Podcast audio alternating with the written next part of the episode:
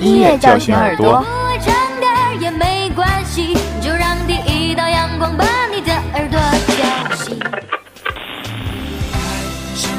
音乐唤醒心灵。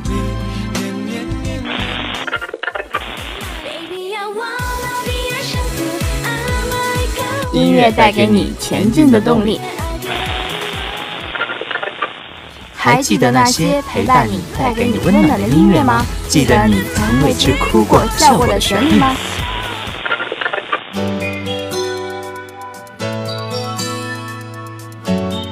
？Music Jet 与你相约，陪你度过每一分每一秒的感动与美好。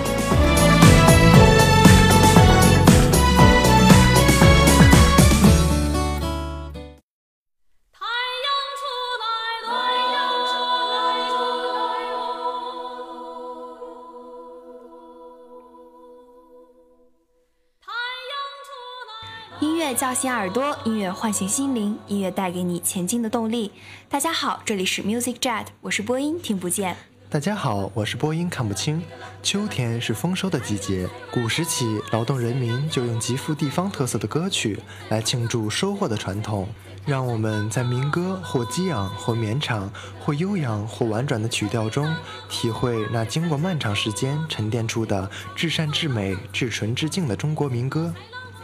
我国民歌有着悠久的传统，远在原始社会里，我们的祖先在狩猎、搬运、祭祀、仪式、求偶等活动中开始了他们的歌唱。由于民歌是劳动人民的歌，在劳动人民地位低下的过去，他们的歌也就遭受了同样的命运，甚至在元明清三代屡遭帝令禁唱。有关它的历史很少有文字记载。新中国成立以后。劳动人民才真正的得到了尊重，中国民歌进入一个崭新的时期，反映人民新生活的民歌如同春笋般大量的涌现出来，不但题材新颖，而且音乐格调更加活泼、热烈、开朗、明快，充满了向上的激情和乐观主义精神。在民歌中，劳动歌产生的最早，鲁迅先生认为，我们不会说话的祖先原始人，在共同操劳的特别吃力的时候。懂得唱唱歌谣，来减轻肌肉的疲乏，来鼓舞工作的热忱，来集中精力。民歌不是有闲阶级的士大夫或骚人墨客坐在屋里的无病呻吟，它是一切体力劳动者的血汗，叫着泪汗的结晶和升华。所以农民们有秧歌，打鱼的有渔歌，采茶的有茶歌，牧人有牧歌等。我们的祖先在劳动中，为了把大家团结起来。常常发出一些前呼后应的呼喊，这些伴随着劳动重复出现的有强烈节奏和简单声音的呼喊，就是萌芽状态的民歌，早速的劳动歌。这种古老的劳动歌历代相传，不断创新，逐渐发展成为今天的劳动歌。在劳动中，到处都有劳动歌。搬运劳动中有装卸号子、板车号子；水上劳动中有行测号子、捕鱼号等。这正如一位作家所说：“古往今来的一切体力劳动中，都有符合它的劳动节奏和特点的劳动歌。只有大机器所到之处，劳动歌才愈来愈多地被它那轰轰隆隆的吼声所代替。”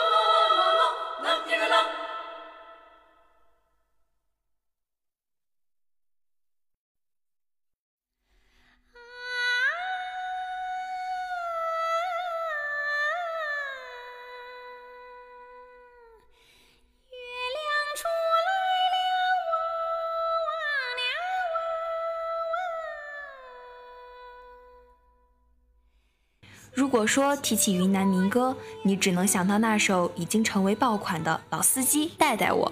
那绝对是对这山水美如画的彩云之南的一种辜负。那里不只有最文艺的小镇、最浪漫的邂逅、最闲适的生活，还有在代代相传中酝酿出的美好歌谣。云南是我国拥有少数民族最多的省份，有白、哈尼、壮、苗、纳西、瑶、藏、阿昌、蒙古、独龙、普米等族。在各族人民生活中，民间歌唱活动占有特别重要的地位，几乎渗透到生活的各个领域当中。他们以歌唱倾诉男女之间的相互爱慕，以歌唱激发生产斗争中的劳动热情，以歌唱表示对死者的哀悼、对婚配的祝福，以歌唱抒发丰收的喜悦和节日的欢乐。歌曲《小河淌水》诞生于1947年春，云南大学月亮高悬亮汪汪的一个夜晚。从产生起，它就犹如文学中典型大于形象的艺术魅力，唤起人们的共鸣。优美的旋律，动情的歌声，不论是在哪个国家、哪个民族响起，不论是年轻人还是老年人，也不论是黎民百姓还是艺术家，各自都会由此产生对爱情、幸福生活的追求和美的感受，以至于著名作家、电影剧作家白桦，二零零五年九月，在接受云南媒体采访时说了这样的话：“我对小河淌水太熟悉了。”上世纪五十年代初，第一次听到黄宏演唱之后，就一直听了五十多年。为此，白桦回忆了经历的很多事，翻看了云南的许多史料和音乐资料，感到《小河淌水》很可能不是云南单一民族的民歌，而是多民族融合的结晶，是各民族世世代代的热恋着的情人们的呼唤。《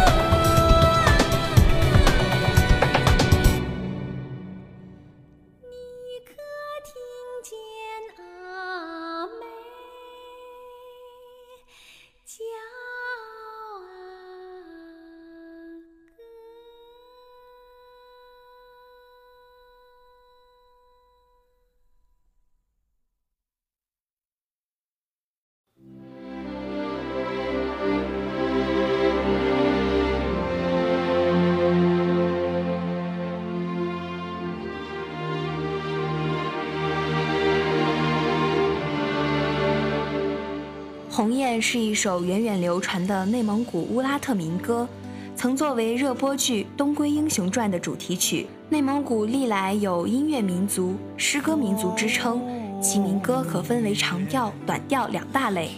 长调民歌主要流行于东部牧区以及阴山以北地区，特点是字少腔长，富有装饰性，音调嘹亮悠扬，节奏自由。反映出辽阔草原的气势与牧民的宽广胸怀。牧歌、思乡曲、赞歌等大多属于长调，闻名的曲目有《辽阔的草原》《牧歌》等。短调主要流行在西部、南部半农半牧区，其特点是结构短小，节奏规整。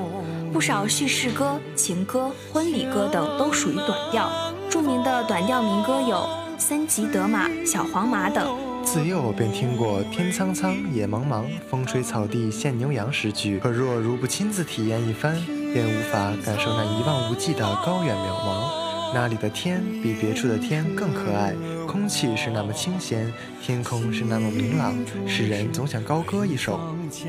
或许只有那辽远的天空，无垠的草地，才能孕育出那么多令人陶醉满怀的音乐。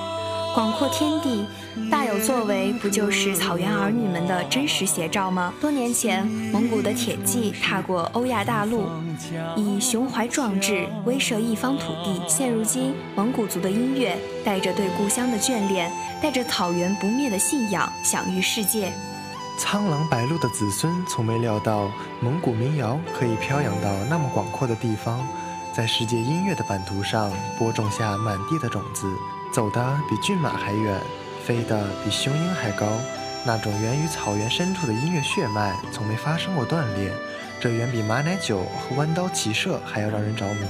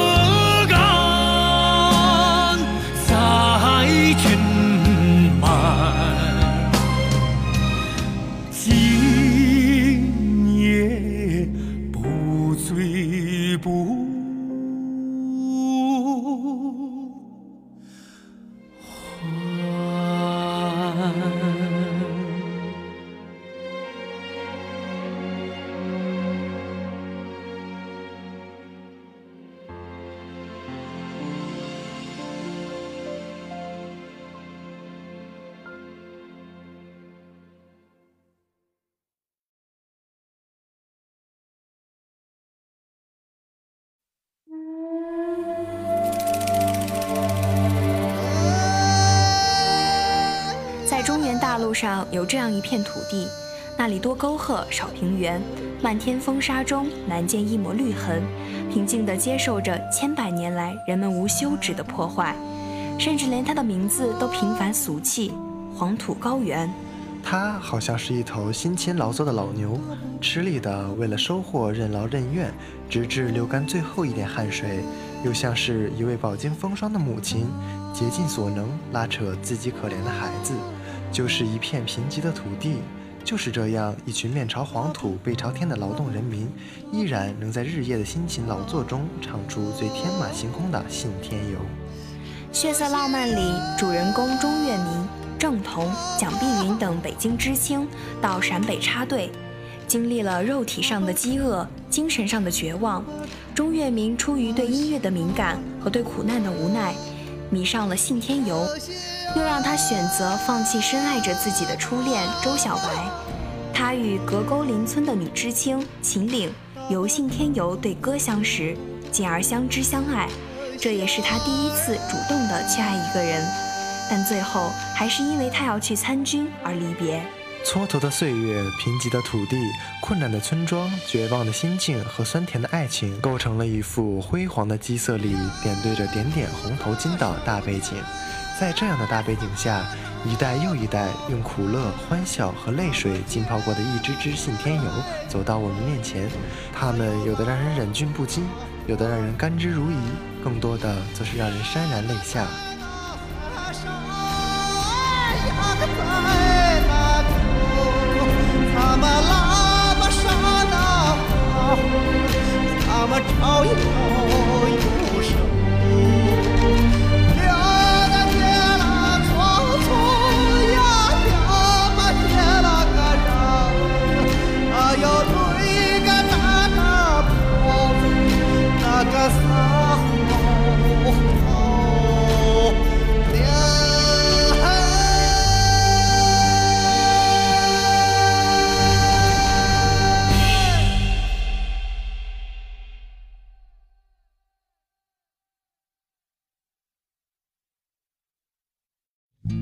到西部民歌，我们没有任何理由能绕过一个人，他叫王洛宾，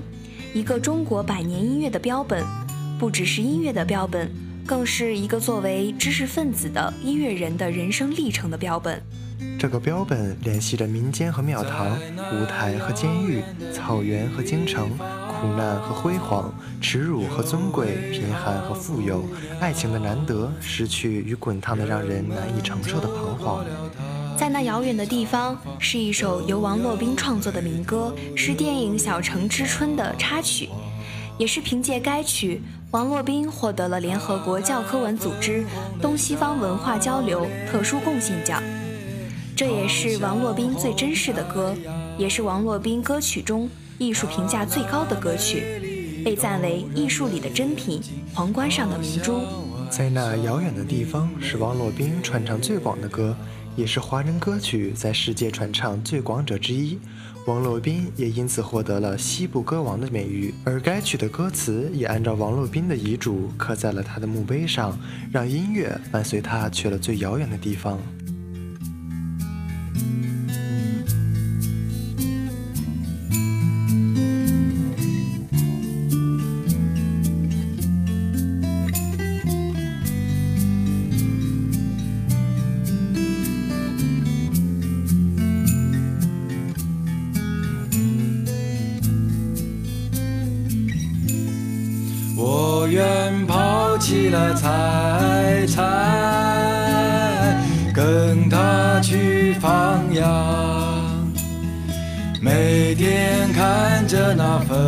红的笑脸和那美丽金边的衣裳，我愿做一只小羊，跟在他身旁。我愿他拿着细细的皮鞭，不断轻轻打在我身上。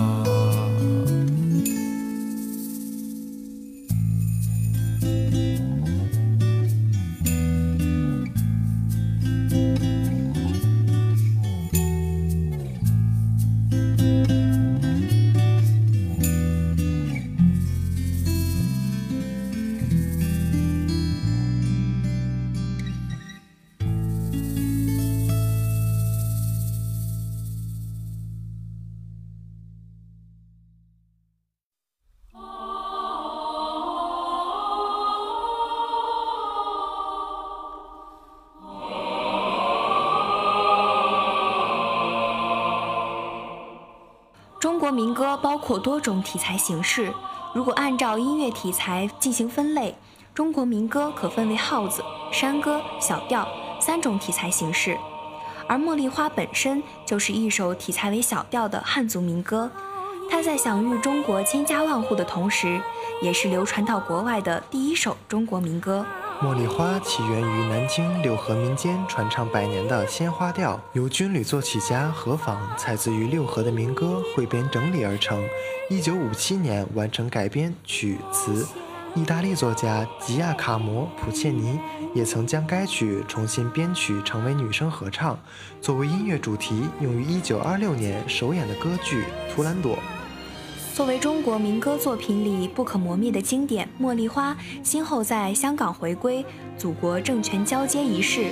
雅典奥运会闭幕式、北京奥运会开幕式重大场面上演出，